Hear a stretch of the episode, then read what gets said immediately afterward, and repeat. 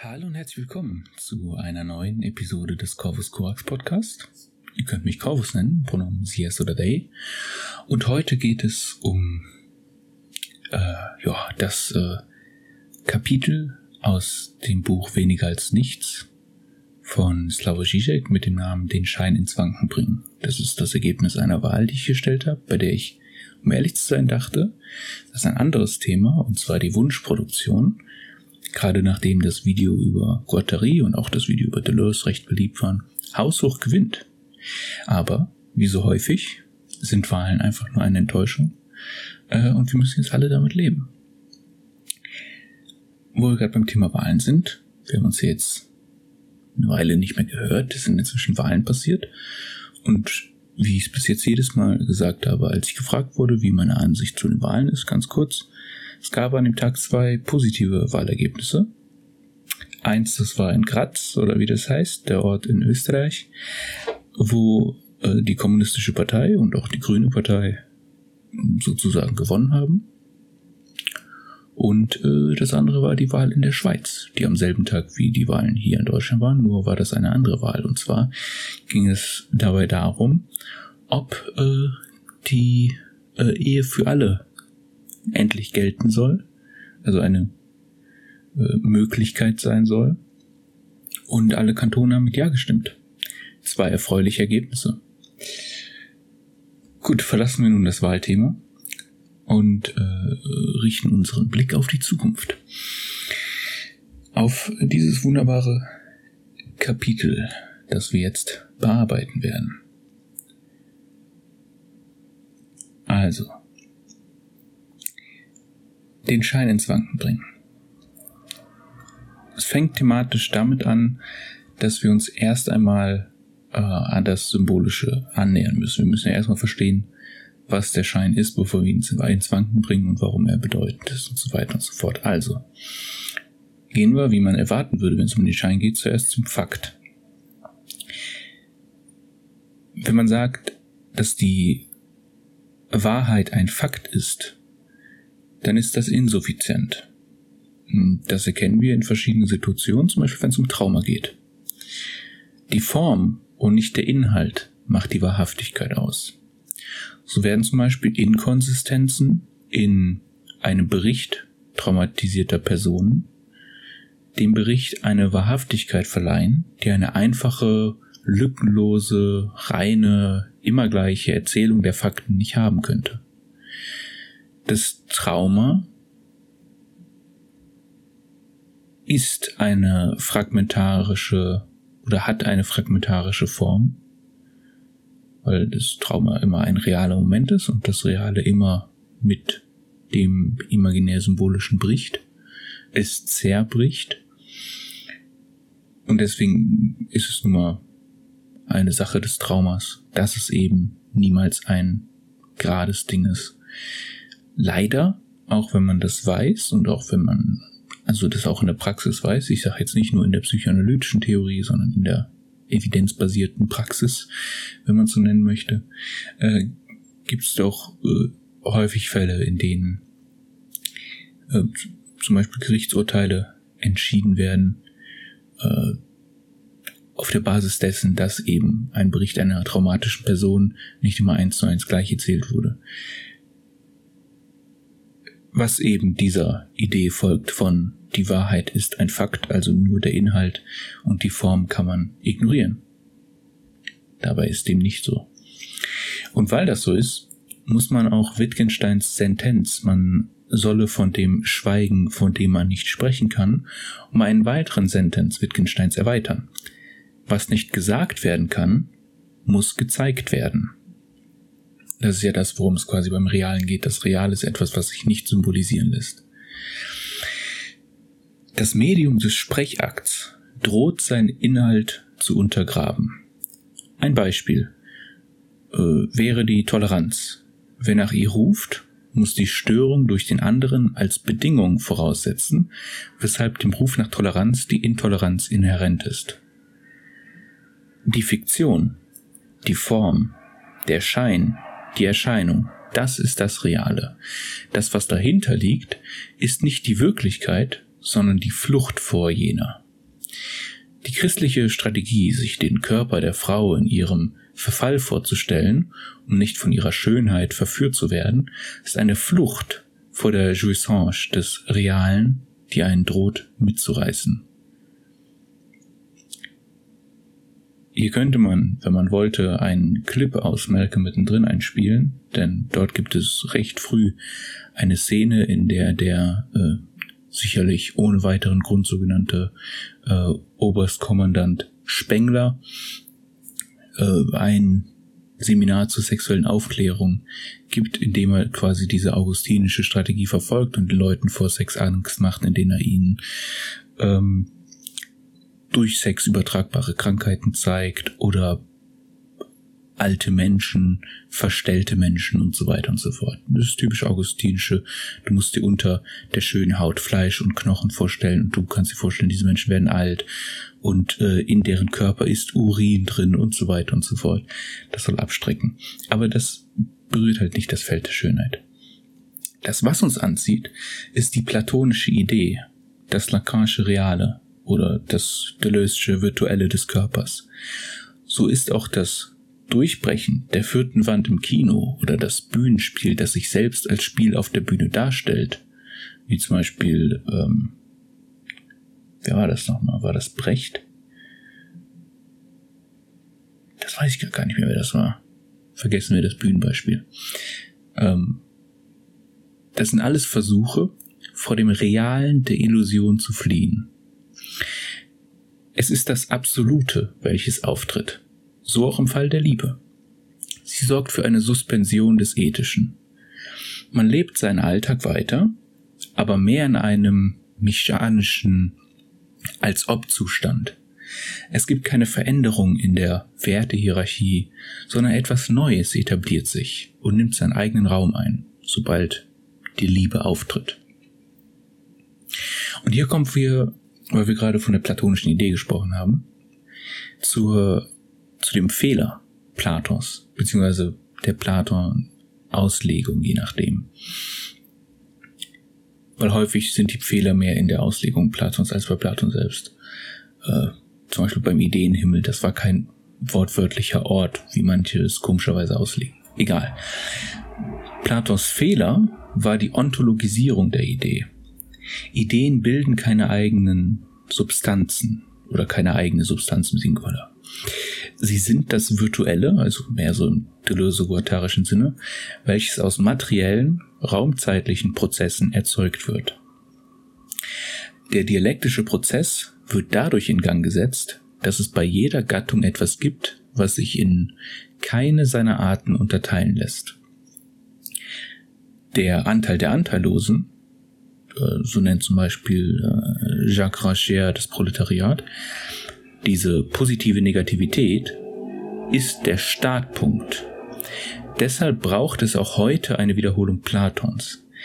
Prädominant in der, in Anführungszeichen, Postmoderne, also als kultureller Zustand, ist der demokratische Materialismus, der alles historisiert. Diesem muss man eine materialistische Interpretation von Platons Idee der Wahrheit hinzufügen, um aus ihm einen dialektischen Materialismus zu machen. Es gibt einen Unterschied zwischen Fiktion und Schein. Die Fiktion, mit Bentham gesprochen, ist ein symbolisches, das auf das Reale gerichtet ist. Bentham beobachtete, wie das Recht alleine durch die Fiktion eines Wortes die menschlichen Körper betrifft. Die Fiktion setzt sich dem Realen der Jouissance entgegen. Auf der anderen Seite steht der Schein. Es ist das so tun als ob und das Unheimliche. Der Grund, warum eine Vogelscheuche uns zum Beispiel erschrecken kann, ist, dass sie als Simulacrum des Menschen fungiert und ihre Differenz zum Menschen uns unheimlich ist. Sie scheint menschlich, ohne Mensch zu sein. Was unterscheidet nun ein so tun als ob von einem so tun als ob man so tut als ob? Unter dem Deckmantel der Wahrheit lügen können wir nur im symbolischen Raum. Der Schein verschleiert nichts. Er soll nur die Illusion erzeugen, dass etwas dahinter wäre, wie es beim Fetischismus der Fall ist. Ja, beim Fetischismus bzw. beim Fetischobjekt wirkt es so, als ob hinter dem erzeugten Effekt, also dem Fetisch, die Lust, die er hervorbringt oder was für auch, was für ein Effekt auch immer, ähm, dass sich dahinter noch etwas verbirgt. Aber dahinter verbirgt sich nichts mehr. Es gibt nichts, was hinter diesem Fetisch liegt. Das Objekt selbst ist leer. Aber es gibt nicht nur die Erscheinungen, sondern auch noch das Reale. Dieses Reale ist jedoch nicht einfach nur das Ding an sich, sondern die Lücke, welches uns den Zugang zum Ding verwehrt. Es gibt eine Wahrheit, aber diese Wahrheit ist, dass es keinen nicht verzerrten Blickwinkel auf das Ding geben kann. Dass es keinen neutralen Standpunkt gibt. Selbst in den Wissenschaften nicht.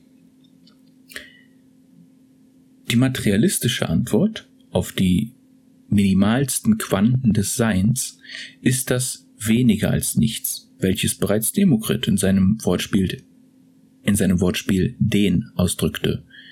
Meden ist im Altgriechischen dasjenige, welches grundsätzlich nicht sein kann, ein Nicht-Eins oder Nicht-Seiendes. Am minimalsten Punkt des Seins kollabieren Zeichen und Genuss und ergeben einen irreduziblen Rest. Dieser lässt sich analog zum Objet Petit a verstehen, welcher der Rest ist, der aus dem Zusammenbruch der Mängel des Selbst und des anderen entsteht. Da sowohl das Den, also der letzte Teil des Meden, wie auch verlorene Objekt aus einer Subtraktion der Negation entsteht, beziehungsweise entstehen, lassen sie sich nicht durch die klassische hegelianische Dialektik aufheben. Die Grundlage des Materialismus ist nicht der Parmenides, über den haben wir schon mal in der Folge zum Identitätsgesetz gesprochen, falls der Name einem nicht sagt, der durch den Mangel an Lehre im Etwas die Bewegung gefährdet sieht, sondern der Demokrit, der von dem Punkt der Möglichkeit der Bewegung ausgeht und deshalb die Lehre, in die sich etwas hineinbewegen kann, als präexistent setzt. Die Lehre ist realer als dasjenige, was sie füllt. Darüber kann nur das weniger als nichts, das Den, das verlorene Objekt stehen, welches die Positivität des Nichts verkörpert. Eines der drei Gesetze des Denkens seit der Antike ist das Gesetz des ausgeschlossenen Dritten. Gegen dieses argumentierte Parmenides anhand der Zeit. Auf die Frage hin, wie das eine sich verändern können soll, wird die Zeit als eigene Dimension, welche Stillstand und Bewegung ermöglichen soll, evoziert. Parmenides fragt sich nun, wo denn hier die Veränderung passieren soll. Wo ist dieser Augenblick, den wir Veränderung nennen? Wenn etwas ruht, dann hat es sich bereits verändert. Und wenn es in Bewegung ist, dann hat es sich noch nicht verändert. Und umgekehrt eben auch. Dieser Augenblick ist das Reale der reinen Virtualität des Unkörperlichen. Er gilt genauso für den Übergang von Sein und Nichtsein. Es gibt somit das eine nur als Multiplizität der Multiplizitäten, Vielheiten unter Vielheiten.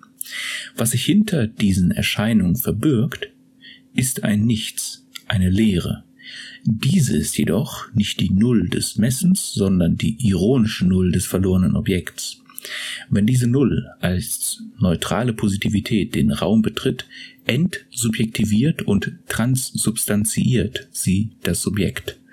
Sie macht alle Erscheinungen zunichte und hinterlässt nur noch den Überschuss, das Objet PTA. Diese Rolle nimmt unter anderem die analysierende Person ein. Durch ihre alleinige Anwesenheit und ihren aktiven Entzug in der neutralen Position wird die Rede der Analysanten, so geschickt sie auch formuliert sein mag, an einen Raum der freien Assoziation absorbiert. Die Null des verlorenen Objekts wird mit den Erscheinungen multipliziert und über bleibt nur das verlorene Objekt. Das ist quasi die Begründung dafür, warum die Psychoanalyse im psychoanalytischen Setting funktionieren soll. Also zumindest die philosophische Begründung dafür.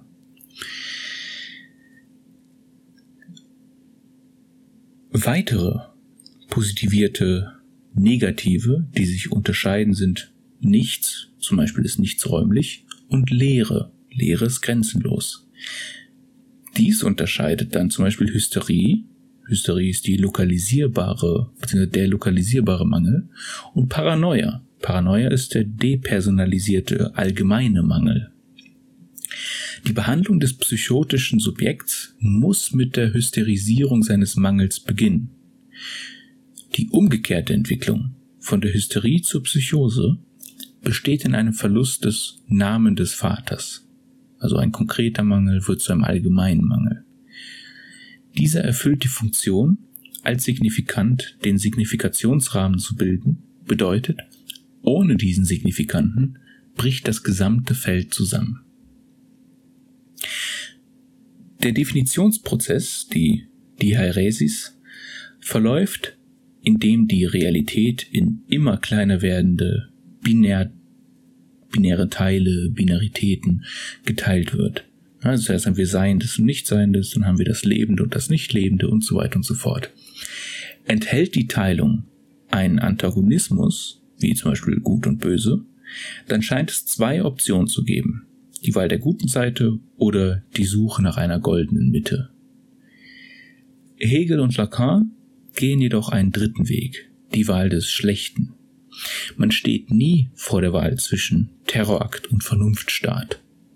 Am Vorabend der Revolution steht man zwischen der Wahl des Bestehenden und dem Terror. Und nur jener Terror kann die Möglichkeit für den Vernunftstaat öffnen. Aber er ist nicht garantiert und somit nicht Teil der Wahl. Was den Ausschlag gibt, ist die Erkenntnis, dass das bestehende Selbst Ausdruck einer Gewalt ist und auch nur durch diese überhaupt erst entstehen konnte. Also erst durch diesen Status quo quasi. Das ist nämlich dasselbe, wie wir heute quasi auch erleben, dass heutzutage der Revolutionsgedanke per se von allen als unhaltbar verworfen wird oder von den allermeisten. Gleichzeitig sehen sie jedoch die französische Revolution oder die amerikanische Revolution oder die haitianische Revolution als etwas Gutes an, weil sie sehen, wohin es geführt hat. Das haben aber nicht die Leute gesehen, die Teil dieser Revolution waren. Für sie war es ein reiner Terrorakt. Es geht nur um die Öffnung von Möglichkeitsräumen. Ich sage nicht, dass das jetzt irgendwas zum Beispiel mit dem Klima zu tun haben könnte, warum das heute wieder relevant wäre oder so. Also da will ich jetzt, ich, ich will hier natürlich niemanden zu irgendwas anstacheln. An Stalins Verwendung des Begriffs des Subkulaks erkennt man schnell, warum die klassische Dihairesis zu scheitern verurteilt ist. Ihr fehlt der Blick auf die ideologische Naht, welche den Antagonismus erst ermöglicht und zusammenhält. Während ein Kulak eine Bäuerin war, welche andere für sich arbeiten lassen konnte, also eine kapitalistische Bäuerin, ging es bei dem Subkulak nicht länger um eine materielle, sondern eine gesinnungsbezogene Differenz. Alle, die schienen, als würden sie eventuell eine antistalinistische Politik präferieren, mussten zu Subkulaken erklärt und bestraft werden. Die Diheresis scheitert dann, wenn es keine Unterteilung in zwei unterschiedliche Arten mehr gibt, sondern nur noch ein Ding und seinen exkrementellen Rest. Es gibt entweder Leute, die auf Stalins Seite sind oder alle anderen. Damit vertritt der exkrementelle Rest jedoch auch das Allgemeine. Während die Lehre Parmenides und subsequent auch die von Gorgias war, dass die Grenzen unserer Sprache die Grenzen unserer Welt sind, muss man mit Hegel und Lacan die Diaeresis umkehren und sagen, wir können nur über das sprechen, was nicht existiert, also das Symbolische, die Fiktion, und wir können auch reden, ohne zu denken oder zu wissen. Wir können sowohl sinnentleert plaudern, wie auch Wissen durch unser Sprechen vermitteln, das wir selbst nicht besitzen. Hegels Totalität. das absolute Wissen, ist der ontologische Widerspruch, der auch der Sprache innewohnt. Das Reale.